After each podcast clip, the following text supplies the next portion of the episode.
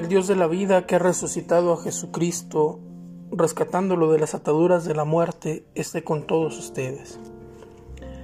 Continuamos meditando el Evangelio. En este domingo de la Ascensión meditamos el Evangelio según San Marcos capítulo 16 versículos del 15 al 20. En aquel tiempo se apareció Jesús a los once y les dijo, Vayan por todo el mundo y prediquen el Evangelio a toda criatura. El que crea y se bautice se salvará. El que se resista a creer será condenado. Estos son los milagros que acompañarán a los que hayan creído. Arrojarán demonios en mi nombre, hablarán lenguas nuevas, cogerán serpientes en sus manos y si beben un veneno mortal no les hará daño. Impondrán las manos a los enfermos y éstos quedarán sanos. El Señor Jesús, después de hablarles, subió al cielo y está sentado a la derecha de Dios. Ellos fueron y proclamaron el Evangelio a todas partes, y el Señor actuaba con ellos y confirmaba su predicación con los milagros que hacían. Palabra del Señor. Este pasaje de la, de la ascensión será un pasaje muy interesante. Dicen los especialistas que es un añadido que se, que se hará después al Evangelio según San Marcos. Este pasaje está en concordancia con los otros evangelios. Es el, el final pascual está en armonía, pero es importante entenderlo, no es la conclusión, porque el Evangelio de Marcos, a diferencia de, de los otros Evangelios, no nos propone una conclusión. San Marcos deja la puerta abierta, como ya lo meditábamos en la, en, la humilía de la vigilia pascual. Marcos deja la puerta abierta entendiendo que el trabajo de la evangelización, de la proclamación del reino, eh, sigue siendo eh, presente y sigue mm, tomando en cuenta a cada uno de aquellos a los que Jesús no ha dejado de llamar. O sea, eh, el Evangelio de San Marcos nos toma en cuenta a ti y a mí en, en el hoy y la invitación de Jesús a los once, vayan y prediquen el Evangelio, vayan por todo el mundo y prediquen el Evangelio a toda criatura, sigue siendo vigente, sigue siendo actual. Eh, esa, esa, invitación, mandato, eh, sigue tocando a nuestra puerta. Es interesante cómo en este ciclo B se nos hablaba hace 15 días en el Evangelio con la figura de la vid. Permanezcan en mí. Y la semana pasada, la continuación de aquel Evangelio, permanezcan en mi amor. Hoy se nos dice, el que crea y se bautice se salvará. El que se resista a creer será condenado. Cuánta resistencia existe en nuestro corazón a unirnos a Jesús, a mantenernos en su amor. Cuánta resistencia existe en el corazón humano a dejarse llenar por la savia que viene de Jesús. Esa resistencia es la que, es la que se convertirá en condena, será la causa de la condenación porque Jesús nos lo ha dado todo. La soberbia, esa soberbia eh, que se disfraza de tantas cosas, eh, nos hace pensar que nosotros no necesitamos ni de los sacramentos, ni de la Sagrada Escritura, ni de la iglesia para poder vivir. Nos hace creer esa soberbia que nosotros no necesitamos a Jesús o que necesitamos un Jesús que, que se ajuste a mi medida. Es que yo siempre le hablo, es que yo le rezo. Pero aquí es importante soltar esa resistencia, dejar de resistirnos será importante porque en el momento en el que tú te abandonas a la voluntad de Dios, Dios empieza a actuar en tu vida. Y entonces tú pasas de ser el que se resistía a creer a, ser un testigo de la resurrección, a ser un testigo de la vida de Jesús con tu propia vida. Empiezas a ser mensajero, empiezas a ser mm, también tú dueño de este mandato. Vayan por todo el mundo, anuncien el Evangelio a toda criatura. Y Jesús nos invita entonces a dejar de resistirnos, a soltar esa soberbia y aceptar con humildad que no podemos vivir verdaderamente si no es unidos a Jesús.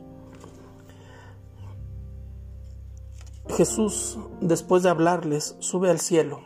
Jesús está sentado a la derecha de Dios.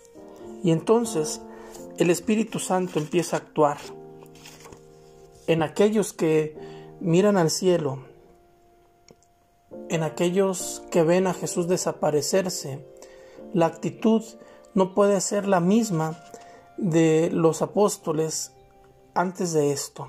Jesús muere en la cruz, los es sepultado y los apóstoles corren a esconderse. Jesús resucitado les sale al encuentro, va y les muestra sus manos y su costado, y los apóstoles no dejan de estar encerrados. Aquí no podemos permanecer mirando al cielo, cayéndose nos la baba. Jesús nos invita a salir, a predicar, a dar testimonio. Jesús sabe que debe irse porque yéndose, entonces el Espíritu Santo mm, empieza a actuar de una forma eh, más contundente en cada bautizado cuando el bautizado deja de resistirse.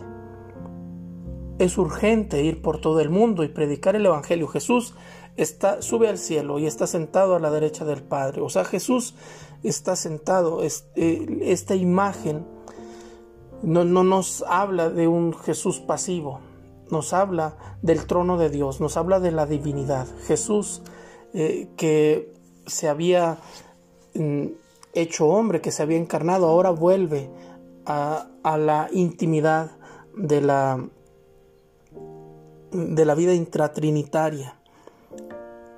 Jesús nos lleva al cielo, lleva la naturaleza al núcleo de la vida divina. Entonces Jesús se convierte en ese puente entre la tierra y el cielo y entre el cielo y la tierra.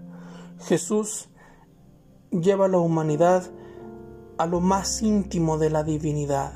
Jesús nos ofrece la oportunidad de ir al cielo porque Él, como verdadero Dios, vuelve al lugar en donde estaba. Eso no tiene nada de particular. E-, es el Hijo que, vuelve a su casa. Pero Jesús como hombre se introduce en la vida intratrinitaria, se sienta a la derecha del Padre. Pero ese Jesús que está sentado a la derecha del Padre también está aquí caminando con su iglesia, con el que predica, con el que bautiza, con el que se confiesa, con el que confiesa. Jesús está ahí en, el enfermo, está en el sacerdote que le lleva el viático, que lo unge, que lo confiesa. Jesús camina con su pueblo. Pero Jesús, que camina con su pueblo, lo hace a través de manos, de pies, de ojos y de boca, que son los de sus discípulos, que son los de sus apóstoles. Jesús lo hace también de forma mm, mm, preciosa a través de la gracia de los sacramentos, a través de su presencia en la Eucaristía es urgente ir por todo el mundo y predicar el Evangelio. El mundo se está cayendo a pedazos. ¿Por qué? Porque la soberbia nos ha llevado como sociedad a resistirnos a un Dios que ha venido a salvarnos.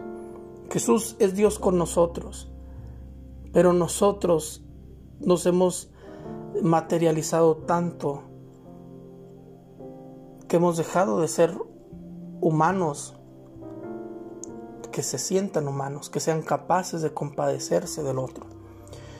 Jesús está dentro de nosotros, como dirá San Agustín, tú estabas más dentro de mí que yo mismo. Tú estabas adentro y yo afuera. Nosotros en nuestro tiempo vivimos hacia afuera, hacia la imagen.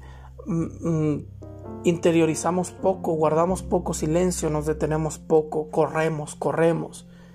Hoy Jesús nos invita a detenernos para contemplarlo en el cielo. Pero esa contemplación tiene que pasar inmediatamente a la acción del testigo, a que con tu vida des testimonio de aquello que has visto. Hoy Jesús te invita a permanecer en su amor, a dejar de resistirte.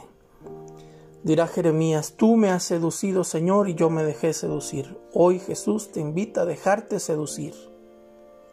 Haz la prueba, déjate seducir, vive este día según Dios y verás la abundancia de frutos que esto te va a dar.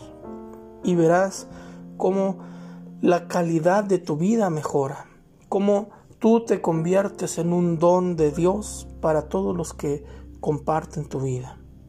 Querido hermano, en este día de la ascensión del Señor, te invito a que dejes de tener tus ojos plantados en la realidad de este mundo y empieces a elevarlos hacia el cielo, porque allá está tu verdadera patria. No dejes de tener los pies en la tierra, pero es necesario que tampoco dejes de mirar al cielo. Tú, como humano, tienes un corazón que palpita, que es de carne, pero tienes un alma que es espiritual. Por favor, no permitas que tu alma esté enamorada de lo material, porque entonces tu alma morirá. Tu alma eh, no, está teniendo, eh, no estará teniendo eh, el alimento que necesita para vivir. Querido hermano, en este domingo de la ascensión del Señor, le pido a Dios que te permita la paz, la tranquilidad, para poder ejercer el discipulado, el apostolado, que Dios quiere que ejerzas. La bendición de Dios Todopoderoso, Padre, Hijo y Espíritu Santo, descienda sobre ustedes y los acompañe siempre.